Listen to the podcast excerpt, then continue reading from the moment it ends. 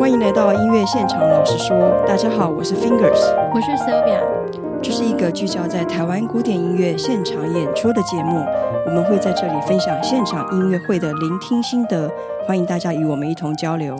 今天要跟大家分享的是二零二三年五月六日在台北国家音乐厅演出的《历经二零二三艺文响宴》布赫宾德贝多芬奏鸣曲系列七晚期杰作。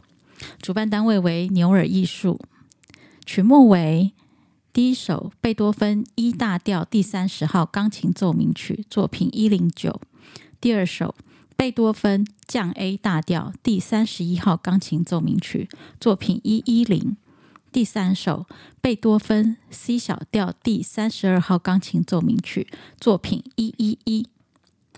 先来说说你为什么买这场音乐会吧。台湾已经来过好几位开这种马拉松音乐会的钢琴家，也就是在一周之内连开七到八场来演出贝多芬钢琴奏鸣曲全集。近来，比如说像白建宇啊、列夫席兹等都这么演出过。那我会知道布赫宾德是在 YouTube 上面听了他几场在二零一四年呃在萨尔兹堡音乐节的贝多芬奏鸣曲全集。那我个人是非常崇拜贝多芬，也立下宏愿，能够练多少他的奏鸣曲就练多少。不过，即便是我这么喜欢这些钢琴奏鸣曲，好了，但是要我连续七天都来听贝多芬奏鸣曲现场，我其实就没有那么大的兴趣啊。所以这次呃大师来台的演奏会，我就只挑了两场来听。哎，这时候我突然想到，台湾钢琴家许佳莹老师的穿越贝多芬系列的钢琴独奏会。呃，从二零一九年开始，他一年大概弹三场独奏会，每一场的曲目都包含了两首到四首的贝多芬奏鸣曲，然后还会加上一首现代作曲家的作品。哦，这听起来很有趣哦。对，他会用三年，然后九场独奏会的方式来弹完三十二首。那目前已经进入尾声，正在等待第九场。那我是比较晚才知道这一系列的音乐会啦，所以我是从系列六开始听的。许佳音老师是很优秀的贝多芬诠释者，每一场都让我回味无穷。最后一个系列就是第九场，正式要弹奏晚期的三首奏鸣曲，所以请大家务必要关注买票，并且进场欣赏。下次我们会公告这一场音乐会要开始卖票，一定会跟大家讲的。一定要，我相信许多乐迷也会提到说，哎，还有陈碧仙老师，对不对？嗯，他之前也是回来，然后就会录制这个全套的贝多芬，然后也会来演奏这样子。我觉得也是很值得大家关注的哦。那回到为什么买布赫宾德这场的主要原因，当然就是作品一零九、一一一、一一零了。这三首贝多芬晚期的奏鸣曲，我非常喜欢。那我喜欢的顺序呢是一零九，然后一一一，然后是一一零。那我在 YouTube 上面看过他二零一四年那个在萨尔茨堡音乐节他的现场演出，他演奏的一零九，而让我重新认识了这首乐曲，完全就是一种耳目一新的感觉。至于作品一一一，这几年听过很多大师的现场，所以他来了，我就一定我也要去听听看。嗯。贝多芬的奏鸣曲马拉松这件事情，我参加过一次，但我觉得这真的不只是挑战演奏者的体力和精神力啊，我其实觉得听众的精神力也很挑战。确实，因为你必须要在一下子听这么多，我觉得如果精神力真的不够的时候，反而会有产生这种审美疲劳，就我觉得就蛮遗憾呐，就没办法完整的吸收到这样子。嗯哼，那。嗯，所以后来我也没有第二次参加过马拉松这件事了。但基本上，我只要看到演出曲目是贝多芬的作品一一一，时间许可的话，我一定都会买，因为这首奏鸣曲实在是非常触动我啊！就是我第一次在音乐厅里头听到开始，只要每次大师演奏这首曲子，我都可以听到另外一种完全不一样的、无限宽广的心灵能量。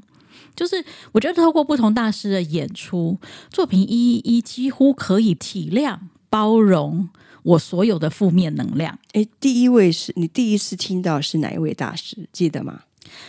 阿瓦里亚尼，蓬勃艺术经济。嗯嗯。哦，在那一场音乐会的时候，我听到的一一的感觉就是，我觉得我第一次听到什么叫做生命中不能承受之轻。嗯哼，那个重量。跟琴之间的对比，这个感觉，我第一次用音乐可以具体的听出来。嗯，好，所以我觉得每每一次的听到这个一一一的时候，都有很多不一样面向可以去感受啦。那所以我觉得可以比较简单的说，就是我觉得我听贝多芬一一一的现场呢，应该是我心灵 SPA 排毒的，就是在做心灵 SPA 哦的机会这样子。所以其实我其实蛮期待能够听到一位大师又要弹这一首作品了。对，有上次呃，我是听到普雷特涅夫来的那一次，那次让我非常的震撼哦，因为我觉得他在某些音色的这种表现上面，我简直是觉得。此音只有在天上有的那种感动，没错。而且我觉得它的一一有一种，我觉得蛮特别的温暖感。对对对，反而不是那种我就是像我刚刚提到的时候，生命中不能承受之轻，这种是比较沉重的东西。是对。那普雷特涅夫的一一有一种很温暖的抚慰人心的感觉。对，而且我觉得一种非常大自然的感受，嗯、因为我在很多地方，尤其在后面那个很长很长的战役那个地方，我觉得我就听到蝉声。我觉得他那种在、嗯、呃，如果去用怎么样的触键去能够创造出这样的声响。我觉得是非常神奇的一件事情。没错，嗯，那现在我快速为大家介绍一下钢琴家布赫宾德。鲁道夫·布赫宾德是奥地利钢琴家，今年七十七岁。二零一九年曾经来过台湾，似乎他之前也曾经来过。嗯，应该对。二零一九年那一场呢，他弹了呃曲目，包含了莫扎特小星星变奏曲啊，两首贝多芬早期的奏鸣曲，肖邦第三奏鸣曲。那暌违三年之后呢，他再度来到台湾，开出了贝多芬三十二首钢琴奏鸣曲全集。可见他之前曾经说过，他喜欢台湾观众，这话不是随便说说而已哦。感觉大家都蛮喜欢台湾观众。啊，对耶，我觉得身为台湾乐迷，我也很骄傲。这样，那三十二首奏鸣曲的数量大概有多少啊？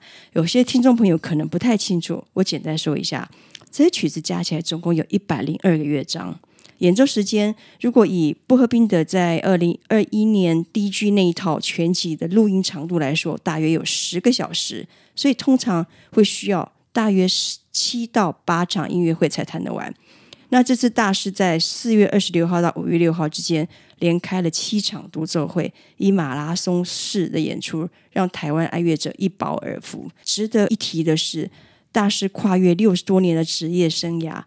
贝多芬奏鸣曲全集至少录过三次，而且在世界各地，他以马拉松式的演出这三十二首全集多达六十多次，这真的是非常难以想象的记录哎！因为他是演出全集，又不是演奏一场而已，没错，而且是在有限的时间之内，算是蛮短暂的时间去全部来演出。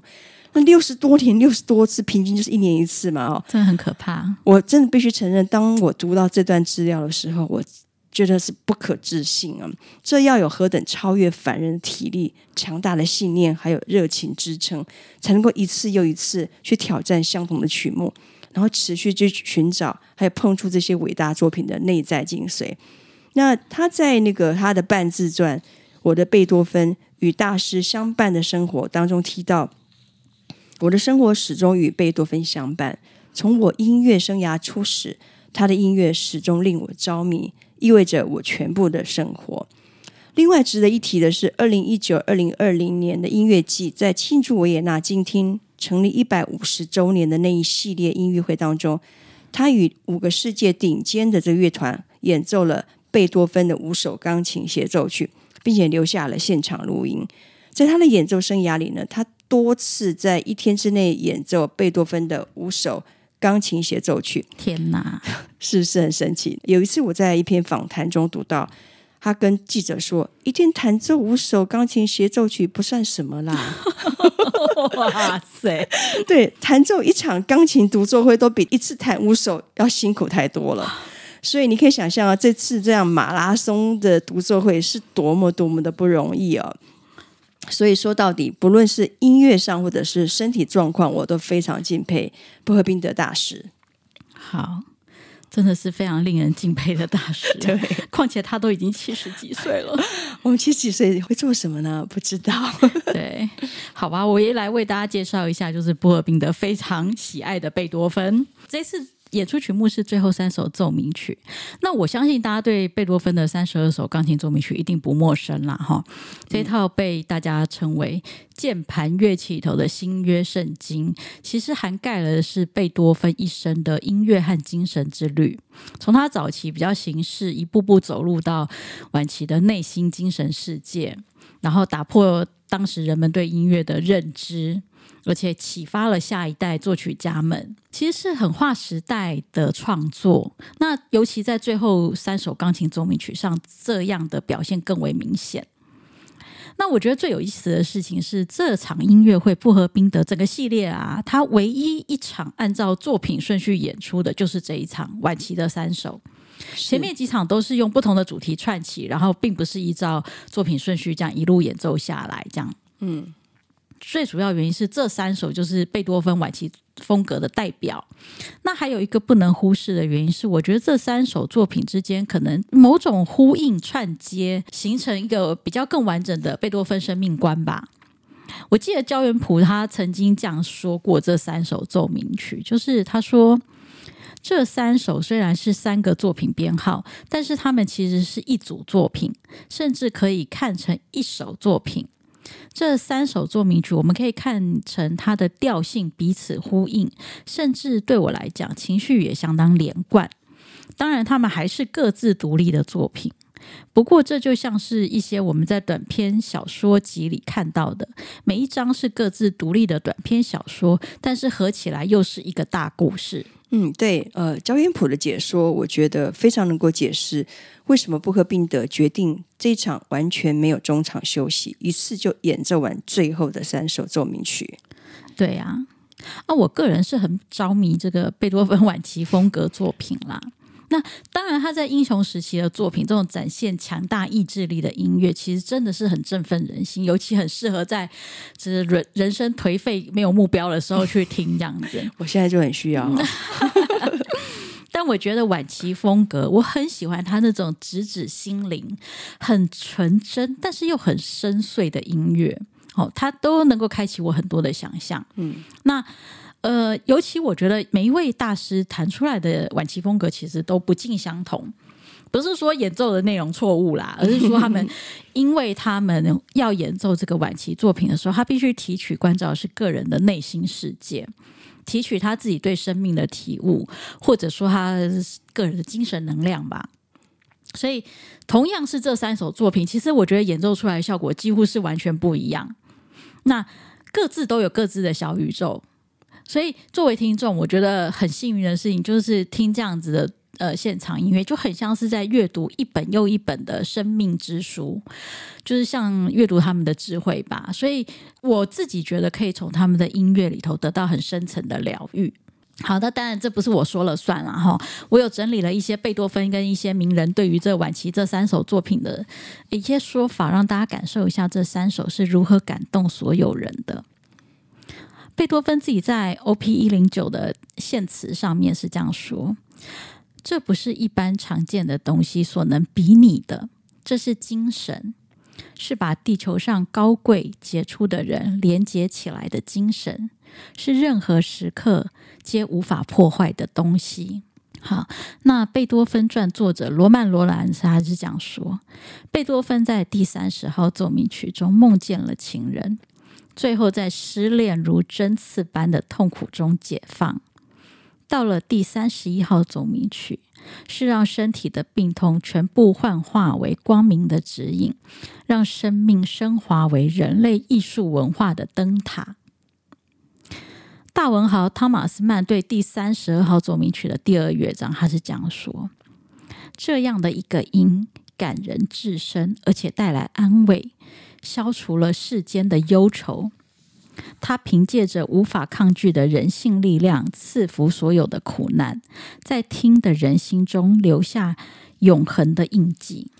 钢琴大师布伦德尔，他对第三十二号钢琴奏鸣曲的结束，他说：“最后的和弦不是结束整首奏鸣曲，而是开启了宁静，是现代人最重要的声音。”啊，我觉得布伦德尔这句话真的太重要了。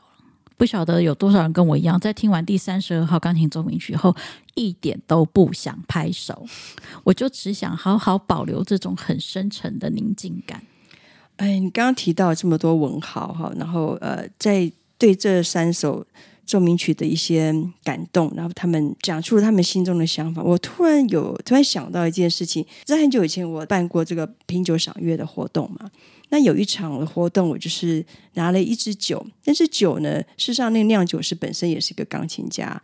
那酿酒师他非常喜欢第三十二号钢琴奏鸣曲，他那支酒就是一边听着第三十二号钢琴奏鸣曲的这个乐章 Arietta，一边听着这个曲子。一边酿酒，那我相信他会也会放这首曲子的音乐在他的酒窖里。当这些酒慢慢在陈年的过程当中，是听着这个音乐慢慢陈年的。啊、那那一支酒，其实，在台湾现在应该找不到。不过，我觉得来参加过那场活动的朋友喝过那支酒，我觉得还算是蛮奇妙的一个体会了。对，我喝过，我喝过耶。但是我相信大家也很期待，可以也有机会来喝一下，听一下，顺便听一下第三十二号钢琴奏鸣曲。对，你刚刚提到那个呃，Brando 那那段话，我完全可以理解你的感受。哎，呃，那个结束后的留白还有宁静，都是音乐的一部分。所以我们讲的无声胜有声嘛，那种神圣感，在那一刹那之间，仿佛进入那种无我的境界。哎，那真是非常。难得的体会哦，真的。你知道这个时候最怕什么吗？最怕就出现那种机智，第一时间就狂拍手的拍手磨人，哦、真的是受不了这种人。对，好吧，我们来说说这一场音乐会的心得吧。好，哎，不喝冰的大师在这场马拉松音乐会，在这个时候终于是跑到终点了啦。哈，那音乐会结束后，大师就回到舞台谢幕了三到四次。那他在安可曲之前，还拿起麦克风跟全场观众致意。大意是说，谢谢热情的大家，还有他很开心看到现场有许多年轻的观众。哎，对这一点我真的是非常有趣啊！对对，真没想到我们台湾的听众算是年轻版呐、啊，是年轻版，因为他好像在一个访谈里面提到说，在欧洲他的观众要不就是灰头发，要不就是没有头发的，所以他看到台湾的这个年轻观众这么多，他是非常非常开心。所以说我们不能妄自菲薄啊！是是，不过不过在这个时候。我心思有一点已经飘走了啦，我脑袋里面一直绕着说，哎，如果要在音乐现场，老师说谈这场音乐会，我会从哪个角度来谈它？我其实平常听音乐会其实是比较主观的，但我也不会因为要做这个节目呢，就边听音乐边想说我该怎么来讨论。太累了，太累了。对，因为这样子听音乐，我就太目标导向了嘛，哈，这也不是我听音乐的方式。嗯，但是有一个情形倒是可以。来当做我个人是否被某一场音乐会感动的一个指标，那就是如果说我听的过程都把脑袋放到后面去，然后完全是沉浸在音乐里，那我肯定就是被那场音乐会万分的触动，嗯，整个灵魂就是被吸走这样子。但如果说我还能一边听一边用大脑去分析这个那个的，那我肯定跟这场音乐会保持了一定的距离。而这个距离并不是说我不喜欢，而是说这场音乐会可能没有那么的完全的说服我如此而已，而不是说这场音乐会本身是好还是不好。那我说了这么多，意思就是你保持距离了吗？好，哎，这么说好了，这场音乐会不只是大师谢幕的时候，我心思就飘走了。其实，在这个正规曲目演奏当中，我其实速度飘走多次啊。嗯，因为在这个节目要老实说嘛，对不对？所以我就直言不讳了。请说。好，这场音乐会连同我听他呃华德斯坦那一场，我的听后感其实都很类似。首先，我感觉他不论是弹奏华德斯坦，或者是那一场他演奏的早期的作品。或者是说，现在我们在讨论的这场呃晚期作品，我觉得他的诠释手法，不管是音色的处理啊，还有就是呃他演奏的方式，其实都很类似。我其实很同意焦元普说的啦，可以把这三首看成是一组，甚至是一首曲子。但是我还是觉得他们仍然有各自独立，还有不甚相同的结构，还有音乐个性。不过在我听他演奏的过程当中，我就觉得波赫宾德他除了有极好的歌唱性之外，其他大概就是平铺直叙的把它弹完。所以从头到尾，我就是听到一些很美的段落，但是除此之外呢，没有什么记忆度。叙事手法显得比较单调，缺乏一些立体感，所以我听到一半就很容易就疲乏，然后就直接空掉，因为我觉得它少了一些让我可以聚焦的内容。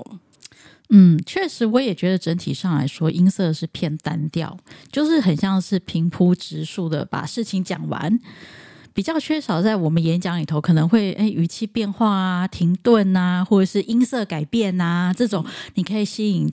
呃，听众聚焦的一些讲述方式，就是我觉得他的讲述方式就是平平的啦。对对，就是像呃，我记得好像在呃 OP 一零九的第一乐章才刚开始没多久，我我就有一个 memo，就是写说，我觉得他的演奏不是那么有反差张力，嗯哼，都相对处在一种中间值的轻盈感。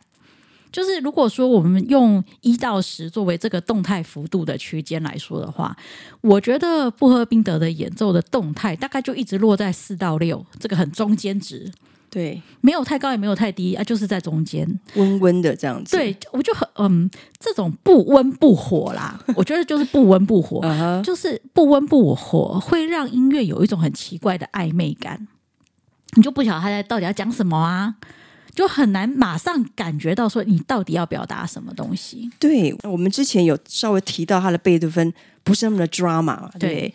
那我并不是说他的音乐就因为这样就少了这种戏剧的感染力，或者说好的演奏就是要很用力，一定要有很多超多的对比或情感的渲染等等。嗯、只不过，只不过在这场音乐会里，我比较 get 不到他想要表达的东西。对。就是真的很难抓到说他到底想要传达的是什么讯息啦。对，可可是我必须要承认一点，就是这个是蛮奇怪的一件事情。虽然我我也没抓到他要传达什么讯息，好，可是我并没有因为这样感觉很困扰。我觉得，哎、欸，我反而听完这场音乐会有一种轻松舒服的感觉。哎、欸，你很松哎、欸，我很松。对，我就我真我真的知道，其实这种说法用在。贝多芬晚期三首奏鸣曲真的超级奇怪，就是为什么 晚期这三首奏鸣曲明明在精神上、音乐美学上面有很独特、很崇高的表现，怎么会是轻松舒服的一个心情呢？没有想到会有听到这样子的心得分享。对，而且我在一零九的第三乐章那个六段变奏曲的时候，我还写下了一个心得，叫做“返璞归真”。而且，哦后面还不附注一叫叫做中庸之美，人生但求随心所欲而不逾矩，不必然要有什么很戏剧性人生才叫做活过。我是不是很超然？我真的是觉得很想哈哈大笑。好啦，我理智上很能够同意这样的人生哲理，but 真正要去执行，还是需要一些修为才行嘛。哈，那因为我的个性里面有一部分比较过动。很喜欢拼命的往前冲，母羊座哈，对，然后会用力的去付出，可是很多时候常常收不回来，所以我也很欣赏那种可以过得中庸生活的这样的人哦。说到作品一零九，我非常喜欢二零一四年在萨尔茨堡那场演奏，而台湾这场作品一零九呢，在音乐的结构啊，还有表达的方式，我觉得跟二零一四年那场其实。很像，没有差很多。比如说，他在某一些内在的声部，他会强调，会把那些线条很明确的刻画出来，然后赋予一些他的精神。不过，即便这两场他们的框架没有很大的差异，但是我觉得他在刻画这些音乐的心情很不一样。这一场，我觉得他就是点到为止；而二零一四年那一场呢，我觉得他就是明很明显的，他就是要很清楚的，并且很深刻的去传达出一些讯息。嗯。那另外还有一个点让我比较困惑，就是它的速度感。嗯，你知道吗？对，嗯、它这一场包含了谢幕、致辞、安可曲，总共都加起来差不多六十五分钟。对，感觉马拉松最后一圈了，大师就很想自己用飙的，然后把冲到终点去。最近老先生们都很爱飙啊，对对，不知道他们平常吃什么。最后三首这个奏鸣曲弹这么快，哎，我真的还是第一次听到啦。当然，快并不是问题。我记得不久前来台湾演奏的 Igor Levit 列维特哦，他弹的贝多芬也很快，因为他蛮年轻的，四十出头岁嘛。但他的弹的贝多芬很快，但是脉络很清晰，把我带入那种像是疾风扫落叶的情境里头。他的速度感赋予那种乐曲很直球对决的那种感受，非常利落，直指核心。不过，在布赫宾德的快，我却没有感觉到是这样的一回事。他的快让我感觉到很大凌乱感，还有点冲突。而贝多芬的呃晚期奏鸣曲，我觉得在他的琴音里头，呃，感受不到那种比较深刻的或沉潜过的人生体会，我是觉得有点可惜啦。嗯，你说到速度感，我觉得也蛮有趣的事情是，我在一一零的第二乐章、第三乐章，一一一的第一乐章、第二乐章后半段都一直在写，嗯，乱流、失速、凌乱，这些词在一直重复着。可是，蛮有趣的事情是，我听着听着就突然发现，哎，我喜欢这种超快速推进到几乎失控的凌乱。嗯，我问我自己，这是人生的失控吧？或者也有可能是热情燃烧到极致的时候，是不是趋近一种疯狂呢？哎，你这样讲，我觉得很有意思。就是说，其实，在舞台上的时候，呃，演奏者其实很重要要做的一些就是要控制。所以，嗯，他这种超快速到让我们觉得失速或者是失控的凌乱，是不是也是控制之后的结果？嗯，我不晓得。对呀、啊。对，说我，但这是非常主观的感受啦，哈。就我，我觉得，嗯、呃，我之前也在 EP 零的时候跟大家分享过，其实我觉得我在选音乐会的时候是延续我自己认为对生命的需要，所以其实我自己很意外，就以前像这样子的音乐，如果像这样不温不火，然后搞不清楚到底要表达什么，听不出来，然后又不知道在乱什么，中间又不知道在乱什么，然后可以失控的音乐，我应该会很受不了。可是，但是。今这一次呢，我觉得我反而很有兴趣的，就是看着这个这种凌乱带给我的感受吧，或者他这种很不温不火、这种很中立的轻盈的音乐带给我什么样的情绪，然后我用一种比较抽离的方式看着自己的情绪，我觉得是非常有趣的一件事情。哎，我可以说你好像是变成熟了哈。哎，对，就是人生突然长大，青少年期终于过了。对。我就，但我觉得应该就是贝多芬这三首最后奏鸣曲，因为它其实很触及内心和生命体悟，所以它才能够触发这些很不一样的聆听反应吧。嗯，然后你刚刚说到那个速度，让你有点困惑，对不对？对，我跟你讲，我也有个困惑，什么？那就是我以为我会哭，但是我没有。Oh my god！不会这样吧？你知道我跟你说过，OP 一一是我的 soul mate 嘛？对不对？对我每次不止包括现场音乐会，其实很多时候我自己在家里听，有时候因为一些生命事件，其实我常常听 OP 一一的时候，都会有很多的感触。哎、欸，我想到了，你最近就是听到 OP 一一，所以才会想到是我们要来做 podcast，是不是？嗯，对。没错，嗯，然后，所以我这一次去音乐会的时候，我其实特别选了一条比较厚的手帕，免得我哭得太惨的时候，要整个把脸捂住，然后那个 泪泪水才不会飙出来。这样，结果我没哭啊，而且没哭哦。你不要说你笑了好吗？呃，没有，没有，我就我没哭，但是我在结尾的时候我还写什么？我我就写说，这是依然直率、活在当下、勇往直前的人生吧。生命到了晚期，也还是可以该如何就如何，不用想太多。对，是这样没有错。不是觉得我的 OPEE 居然可以有一百八十度大转弯吗？在讲到这里，就很忍不住想要唱一个辛晓琪的领悟的。这何尝不是一种领悟？让我把自己看清楚。哇，你还真唱出来了，没 key 哦。大家不要怀疑，你没有走错棚，这里是音乐现场。老师说，没错，我们真的是在讨论台湾古典音乐现场演出哦。妈呀，你听贝多芬的晚期，然后居然能够把把这个辛晓琪的灵物给召唤出来，我觉得太神奇了。哎，我很好奇，你到底是有多困惑啦？要不要直接转台去听一下唐国士的《唐阳鸡酒屋》啊？不过啊，虽然说这场音乐会我没有听到让我这种很激动到落泪，或者是直接想跪下来，但是这两天我在练琴的时候，也常常想起一件事情，就是说关于音乐诠释的时候，我该有的心态是什么？是不是一定要弹得很细腻，要把音乐的这种起承转合做到极致，还是说要弹得很大气，也不用太多细节的描绘，只要是非常凭着呃那种直觉性，把情感还有感受。灌注到音乐当中，这才是好的弹奏。哦，其实我们听过很多艺术性很高的那种演奏，每个演奏家他们的着眼点都不太一样，但是我都有他们非常精彩的地方。嗯，不过我真的很少去思考，能不能够就这样顺顺的、自然流畅的弹下来就好呢？所以，不论是如何诠释，是要很细腻，或者大开大合，或者就只是这样顺顺的弹，其实都是。音乐家想要跟观众产生连接的方式。嗯，重点是有没有听到真诚。如果说我感受到真诚，其实那就足够了，对不对？对呀、啊，我相信就是表达出你内心对这音乐的真诚，真的就够了，因为听众一定可以感受得到。嗯，对，在这场音乐会里，我当然还是有听到大师的真诚。不过，呃，你现在一定要不过吗？不过，我还是要说说一下他的安可曲。是，安可曲弹的是呃舒伯特即兴曲作品八九九第四号降 A 大调。哎，我要很老实的说，我觉得他这首真的没有处理好。哎，他弹的超级无敌快，然后还有点暴力之气。是，糟糕了，我讲这样子不太好的评语，我们节目会不会被退赞、被退最终啊？哎呀，请各位大德多多包涵。哎，我相信大家会接受你的诚实啦。啊，说到底啊，我过是一介凡人嘛，有可能根本就是我自己的问题，好不好？我根本就没有听懂大师要表达的，还是根本就是我自己的慧根不够。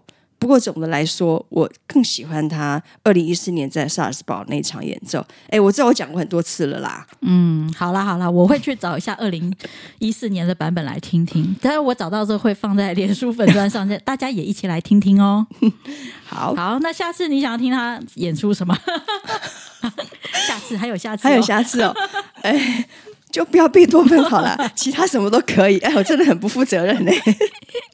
哎，我但我看到他前几年因为庆祝贝多芬诞辰两百五十周年，他有发起了一个新的迪亚贝里主题变奏曲的创作计划。哎，我觉得这很有意思。哎，就是他邀请了一样就是现代的作曲家，就同样用一个圆舞曲主题来创作。所以我真的还蛮希望说，哎，未来有机会可以听到就是贝多芬版本的迪亚贝里变奏曲跟现代的新。迪亚贝里变奏曲的这样子的现场演出哦，那这样那我改一下好了，那就贝多芬只要这首就好，其他的都可以。好啦，想知道我们下次听什么，请 follow 脸书粉专音乐现场老师说，让我们在音乐厅共度最美的音乐饗宴。音乐现场老师说，我们下次见，拜拜，拜拜。